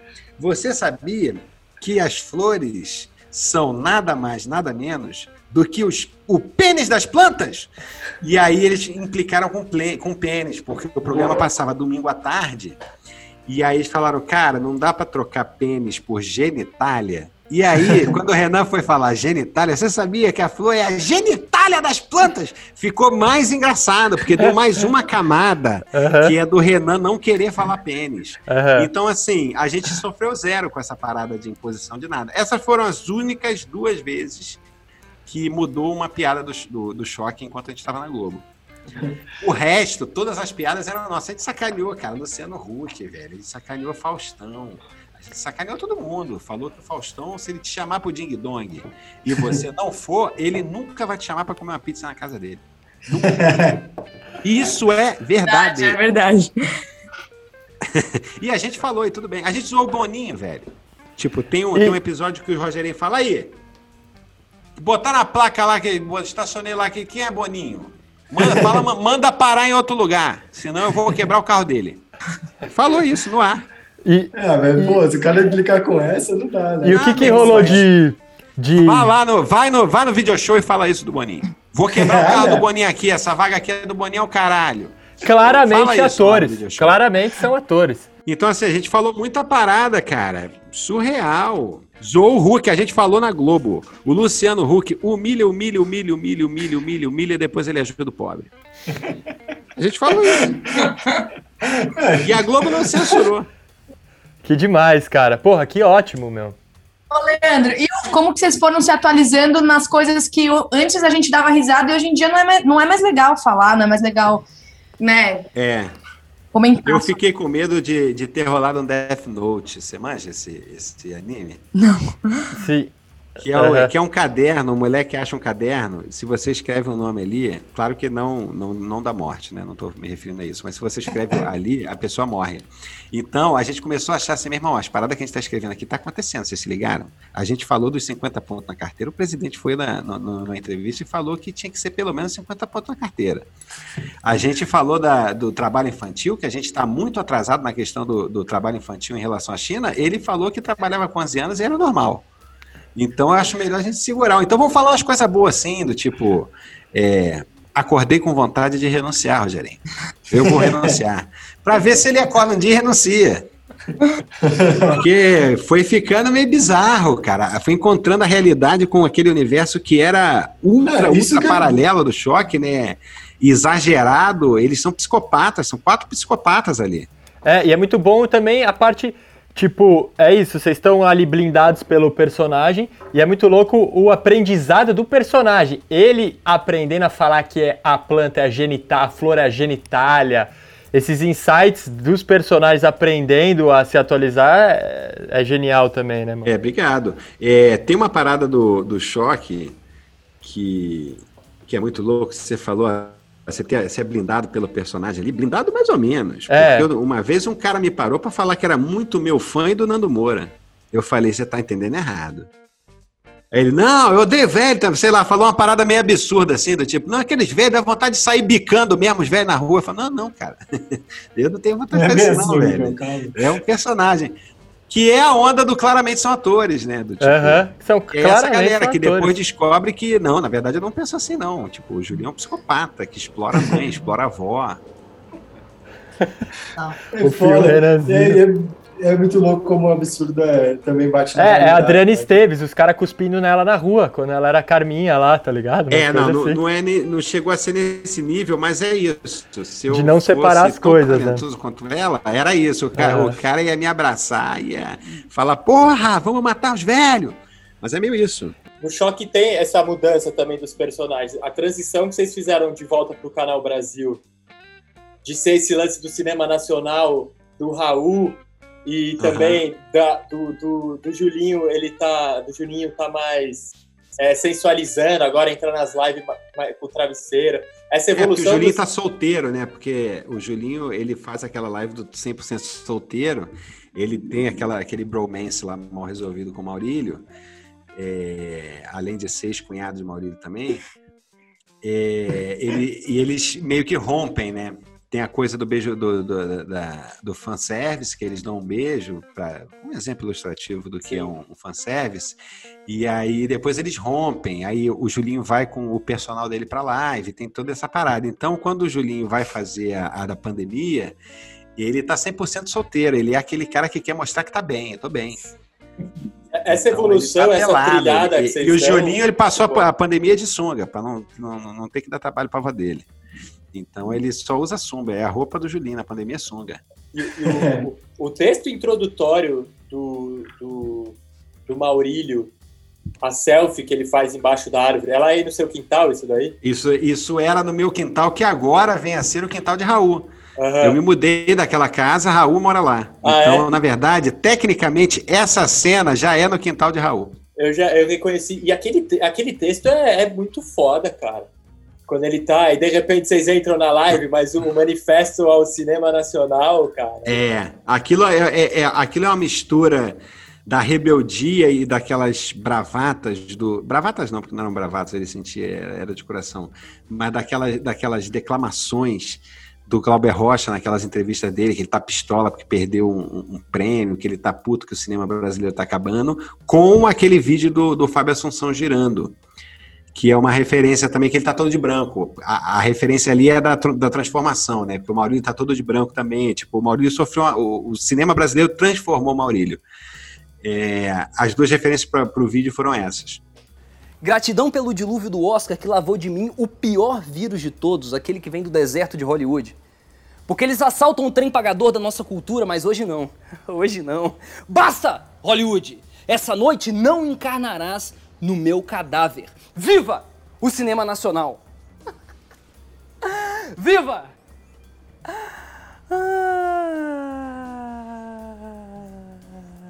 Seja marginal, seja herói, como Sérgio Malandro em Lua de Cristal, pois só assim Deus, que é Antônio Fagundes, permitirá que nossos carros nacionais finalmente também possam se transformar em robôs alienígenas com sensibilidade suficiente para chorar diante de uma injustiça. Injustiça como todas essas que eu venho sofrendo. E vocês que sorriram, quando eu fui humilhado, quando eu fui agredido, ou mesmo quando eu fui beijado, agora finalmente terão que me aplaudir. e consequentemente vão aplaudir também o cinema nacional. E aí esse universo ele foi crescendo e a gente foi expandindo e aí foi ficando tão grande que hoje em dia a gente consulta, tem um, um Wikiverso né, da, da TV Quase lá, tem, um, tem uma Wikipedia só da TV Quase. Que da hora. feita por fã. E, e a gente, quando quer escrever alguma coisa de dramaturgia, quer lembrar o que já foi falado, as características, qual o nome do avó, a- a- o nome da avó do Julinho, da outra avó, do irmão do Julinho, é, tudo isso, do tio, do pai da Fabiola, tem nesse Wikipedia da TV Quase, feito por fã, e a gente acessa para escrever roteiro. Que da hora. A gente acessa para olhar do tipo, não, peraí, o Julinho é, mora com a avó, a mãe dele tá presa ainda. Aí a gente entra, porque tem a cronologia. Então, assim, ah, não, a mãe do Julinho tá presa, a gente não soltou ela ainda. Então, assim, ah, a gente vai botar alguma coisa na dramaturgia, então a mãe dele tá presa, porque a gente não soltou. A gente fica. A gente quer fazer a série de ficção muito por causa disso. Que a gente Caralho, quer que da explorar. hora, eu não sabia desse. esse- É, a gente tem esse, esse projeto de fazer uma série de ficção e ou um filme. Falamos de Glau- Glauber Rocha, então, reclamando do, que o cinema nacional estava perdido. E, cara, você tem feito bastante coisa, escreveu bastante, é, algumas coisas com o Netflix, atuou. Qual que é o, o caminho do, do cinema nacional? Vocês estão afim de fazer série também? O setor, Então, o gente- setorial tá parado? Qual- como é que É, você acha acabou, que tá né? isso daí? Dinheiro público para arte acabou. É, então, a gente tem muito esse, a gente tem esse projeto de fazer uma série e, ou um filme. É, aí depende muito de para onde e tal, mas a gente ou fazer uma série, ou fazer um filme, ou E aí- fazer uma série que dê para você montar tem como um feito filme o quê? também, de Você tá trampando de, de roteirista também? É, mas E, sim, qual- isso é uma parada que a gente quer muito fazer, até para usar esse universo do choque que a gente É. tem da vida deles fora do programa, da van, perseguição de van, é, caça-níquel, golpe em idoso, todo esse universo deles, a gente quer muito Que é um universo maravilhoso. fazer um né? longa deles, né, numa aventura deles, sabe? E, mas quer fazer legal, com um dinheirinho legal para conseguir fazer, porque assim, não adianta fazer também um longa de ficção O Caíto fez a- o roubo da taça, né? carro, não ter Rogerinho atravessando uma praça pelo meio da praça, sabe? Tem que ter. A van tem que ser Então, bonita, né? Tem que ter um dinheiro a gente de tem direção de arte. Tem que a gente tem é, a gente vai mostrar o veículo dos pilotos, né? Tipo, que é um negócio que a gente nunca mostrou. Então, salva a, a, a Towner de Renan. Então a gente quer quer muito fazer, construir esse universo do choque, fazer essa história que a gente, enfim, tem alguns caminhos, começou a desenvolver, mas a gente está afim de, de pegar o projeto agora e, e tentar vender para poder parar para fazer o desenvolvimento, porque também não dá para todo mundo parar a vida dois meses. E Não é o filme da Richthofen. Não é o filme do Richthofen. Tem filho, as pessoas têm que pagar conta. Mas a gente quer muito fazer. E você tem feito o quê? Você tá trampando de, de roteirista também? E eu, ta, eu tava em dois trampos como ator. Eu fiz um filme agora do Caíto Ortiz com Lázaro Ramos e Paulo Oliveira, chama Papai é Pop, que é uma comédia. É, comédia, um drama, não sei se é exatamente uma comédia, mas é um, é um drama. É, O Caíto fez a- o roubo da taça, né? fez o roubo da taça. Grande, grande pessoa, grande diretor. Amei trabalhar com o Caíto. É, vou levar pra vida, assim. Pessoa divertidíssima, alto astral, inteligente, ele é muito foda. É, e eu tô, enfim, tô, em- tô num projeto que eu não, eu acho que eu não posso falar ainda, é, mas é uma série que era para ter filmado já, mas não filmou tal. É, e tô num filme que eu, também, eu também não posso falar. Porque a pandemia ferrou a gente, porque teoricamente era para estar divulgando tudo, mas como não começou a gravar, parou na pré, aí também tem uma estratégia toda lá de divulgação que eu não quero ser a pessoa que estragou. Não é o filme da Richthofen. Não, não, não, não, não, não. não. Mas assim, também, você Mas pode ficar não. tranquilo se você falar aqui e ninguém ficar sabendo, tá ligado? Tipo, Não, vai que uma das seis pessoas que escuta o podcast. É, você não deu rec, você não deu rec no QuickTime, então não dá Não, nada. eu dei rec no QuickTime sim, dei de novo agora, só que agora eu tô toda hora olhando aqui. Porra, da hora, hein, Leandro? Ansioso pra saber, Pô, pra bom. descobrir que filme que é esse que você não pode falar e que roteiro. Não, que esse, você tá esse é um filme não infantil. Eu, não é pra você, não é pra você. É da É Mônica, um filme já infantil. sei. é. Você já, não, você da já Mônica falou eu posso falar. Da Mônica eu posso falar. Eu tô, no, eu tô no Turma da Mônica Lições também. Mas é uma participação. Fazendo o mesmo personagem do outro. O Júlio da Van? Não, fazendo um vendedor de balão. Faz um, um vendedor de balão da pracinha lá do Limoeiro. Que passa droga pra criança. É, não, pô, eu tô. Eu tô é, querendo fazer um projetinho para eu, inter- eu interpretar o, o Belchior. Eu vou fazer um projeto, uma, de uma biografia de Belchior, que eu quero Bom, interpretar bom um projeto. nesse Maravilhoso, Eu cara. tenho fotos que, de caracterização de Belchior já que estão. Tá, tá parecido, tá parecido. Solta uma frase Trabalhar o aí, então. Manda uma, Não, uma não, estrofe, não. uma estrofe. Não, não, não existe, o, o- o projeto não existe ainda. Eu quero fazer esse projeto. Você tá ligado, o, é, o Val Kilmer, ele mandou, o diretor, ele queria fazer o Jim Morrison de qualquer jeito. Aham. Aí ele, o, o diretor não queria que fosse ele e tal, aí ele falou, ó, tô te mandando cinco músicas, é, cinco fitas com a música, com, com o Doors aí, descobre qual que sou eu. Aí ele ouviu as cinco tracks, aí ele falou, ah, é a, é a terceira, essa fita aqui. Aí ele falou, não, cara, todos sou eu. Eu gravei todas. Aí ele falou, então tá bom, o papel é teu. da hora, né? Isso é real mesmo ou é lenda urbana?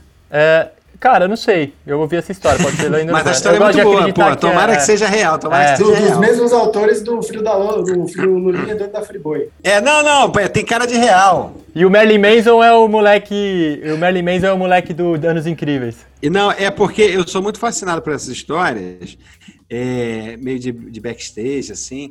Tem uma que eu já ouvi de, de- sobre muitas pessoas, cada uma contando que era um jazzista diferente, mas é, na última vez que eu ouvi, era, se eu não me engano, era o Miles Davis, que chegou para gravar uma música, foi convidado no disco de outro cara de jazz tal. É, e aí ele chegou lá no estúdio, montou, mostrou um instrumento, tal, não sei o quê. Aí o engenheiro de som virou e falou: Você ouviu a música? Você pensou um repertório e tal? Pensou um, um- um arranjo? Aí ele falou: Não consegui ouvir, mas pode botar aí. Aí o cara foi e botou a música, e ele já no estúdio pronto. O cara botou a música e todo mundo ficou ouvindo a música com ele, ele começou a tocar, pá. Aí tocou, tocou a música inteira, fez vários improvisos, não sei o quê, pá, terminou, passou. É, aí o, o engenheiro falou: Quer ouvir de novo? Ele falou: Não, pra mim tá bom já. Ele falou: Então tá, então vamos gravar. Aí ele falou: Ué, você não gravou? Aí o cara: Não, é, eu achei que você estava ouvindo. Ele falou: Não, não, não, olha só, eu vim até aqui, fiz o meu trabalho. Se você não fez o seu, o problema é seu. E aí pegou o instrumento e foi embora. Eu não quero descobrir se isso é real, porque a história é tão boa, tão genial. O cara chegar lá, nunca ter ouvido a música, tocar, fazer uma parada linda, e o outro não gravou. Ele fala: Ah, meu irmão, eu fiz meu trabalho, você não fez o seu. Não tem nada com isso. Tem a história que eu não vou contar de quem é, mas de um ator, amigo meu, e ele é, ele é bem mais famoso que eu, e aí ele tava voltando pra casa, velho. Ele tinha um carro meio zoado, carro velhinho e tal, e tava com o documento vencido. Tinha feito uma peça lá em Duque de Caxias, estava voltando pra casa, tipo, um domingo, 10 da noite, aí foi parado numa blitzezinha de um carro, velho. Aí pediram o documento, o cara de, de cara não reconheceu, Aí, documento vencido. Aí O cara já veio com aqueles papos de PM do Rio, né? Do tipo, ó, ih, rapaz, vi uma aqui tá vencida. Infelizmente vai ter que rebocar teu carro aí e tal, não sei o quê. Aí o cara, não, pelo amor de Deus, não, tô desembarca. Aí ele falou, não, olha só. E o cara tava voltando pra casa com uma caganeira muito sinistra, ele tinha se cagado dentro do carro. E aí o cara falou, desembarca. Ele falou, olha só, eu, eu tô numa situação aqui, vou falar real pro senhor. Aí o cara chegou perto e falou assim, ih, você não é o cara lá daquele programa? Que era um programa bem famoso, ele falou assim, não, sou, porra, sou muito fã teu, porra, tá dando mole com esse documento aí, rapaz, tá na televisão, não tem o documento do carro, não sei o que, aí o cara já meio deu uma aliviada. Aí ele falou, não, não, vai lá, mas aí, tira uma foto com a gente. Ele falou, porra, velho, tô, tô, tô nessa situação, não é nem mentira não, eu tô todo borrado aqui e tal. Ele falou, porra, uma foto, rapaz, tirar uma foto, a gente tá liberando teu carro aí. Prefere deixar o carro então? Aí ele falou, não. Aí o cara saiu cagado, tirou foto com os dois PMs cagado e voltou pra dentro do carro. E foi embora. Vamos agora então pro é, bate-bola, jogo rápido. Momento Marília. Miles Davis ou Joe Coltrane? Vai. Coltrane, Coltrane. Um Logos 94 ou um Renan Logan 2010? Renault Logan, 2010, vale mais. Eu vendo e ganho dinheiro. Prefere ser atropelado por um Ford Ka ou um Fiat 500? Rapaz, um Ford, Fordzinho cá. Sushi de feijoada ou churros de aipim? Churros de aipim. Você trabalhar com hot dog, uma Topic e uma Towner. Uma topic que você consegue botar uma, uma, uma praça de alimentação. LeBron ou Kobe, então? Kobe, né? Porque agora é pelo saudosismo. Tá, então o MJ ou o LeBron agora? Quem, quem é o GOAT? É, Michael Jordan. Michael Jordan e qualquer um eu vou falar Michael Jordan. Pedro ou Bino? Bino, Geladeira ou caderno? geladeira. É duro de matar ou máquina mortífera? É, máquina mortífera. Quente ou derby? Quente, CNH vencida ou caçada? vencida sempre. Toninho do Diabo ou Henrique Cristo? Toninho do Diabo, né? Romário ou Amaral? Romário. Escola de atores do Caio Castro ou do Thiago Lacerda? Esto- Escola de atores do Thiago Lacerda, com certeza. Novela, nove meses de novela na Globo ou seis meses de intercâmbio na Ucrânia com seus camaradas? Não, então, minha alma diz 39 e- euros, mas os meus 40 anos de Justo. idade, o medo de ficar um velho de, desabrigado, me Fica em diz nove meses de novela. Gasolina de graça ou cerveja de graça? Cerveja de graça, né? Que aí eu não preciso da gasolina. Parar na vaga de deficiente ou na vaga de grávida? Ah, cara, eu não paro em vaga de ninguém, não.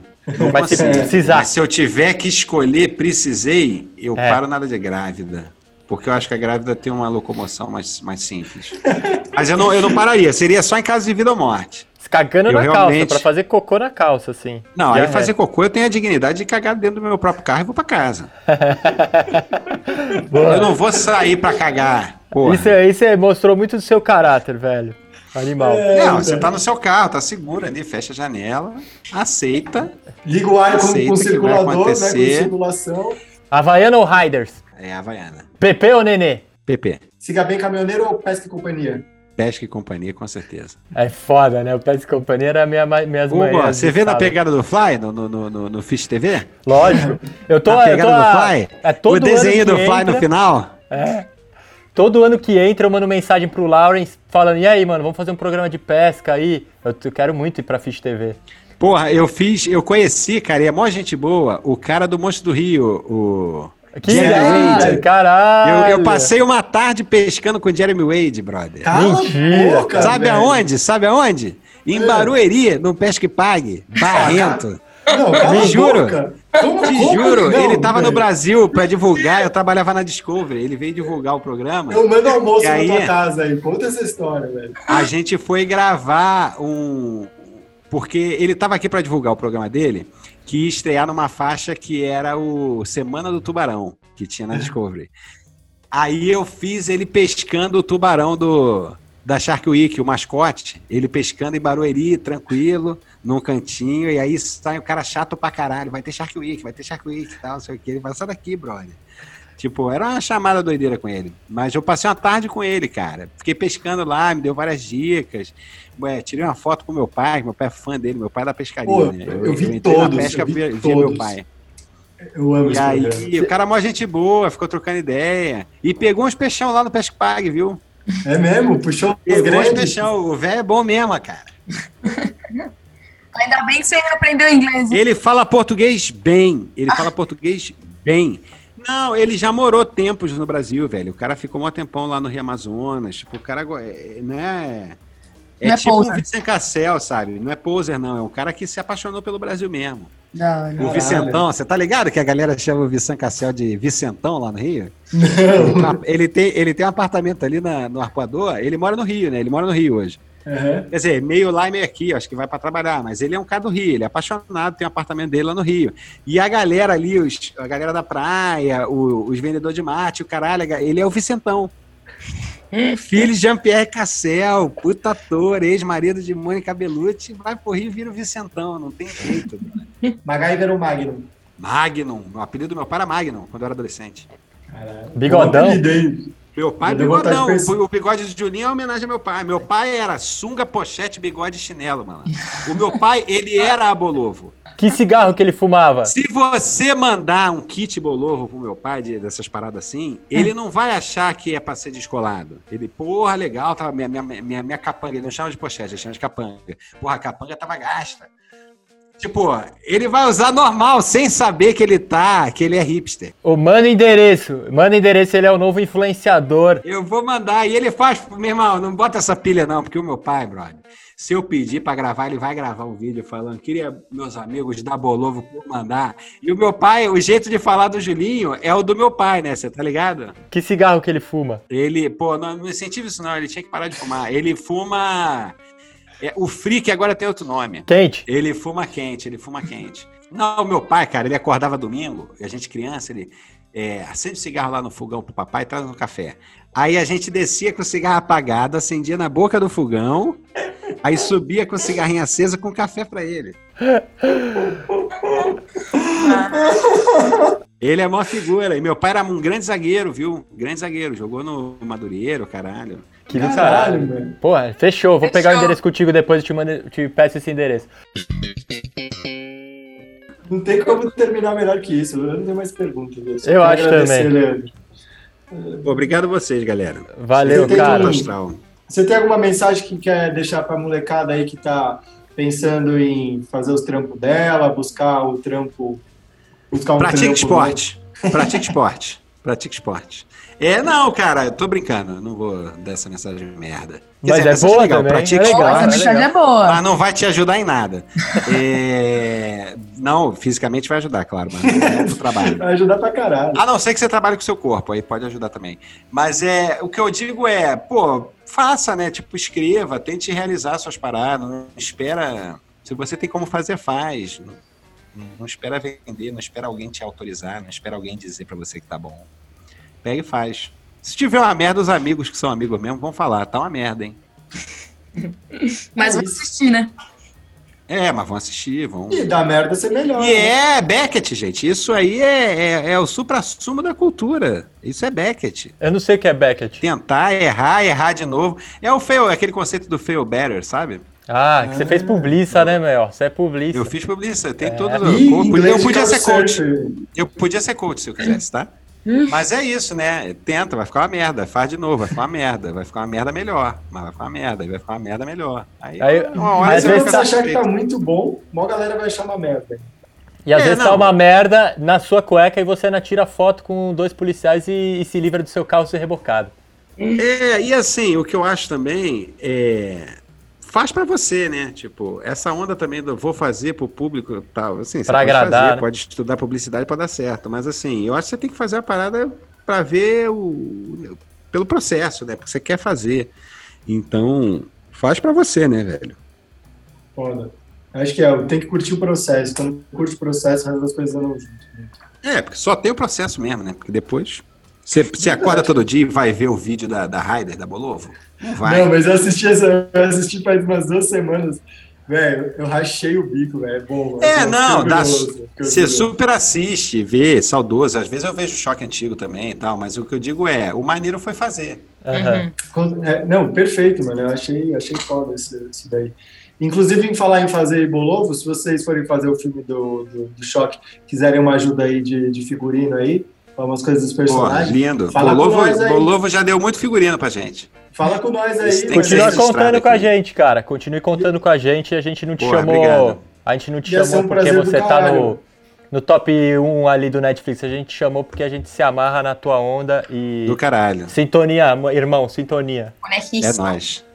Beleza? Valeu, galera. Valeu demais. Obrigado. Prazer enorme, somos fã e continua sendo esse cara maneiro que você é. Esse é o Papo Fera e com feras igual o Leandro. Se inscreve no canal, segue a gente aí onde dá e é nós.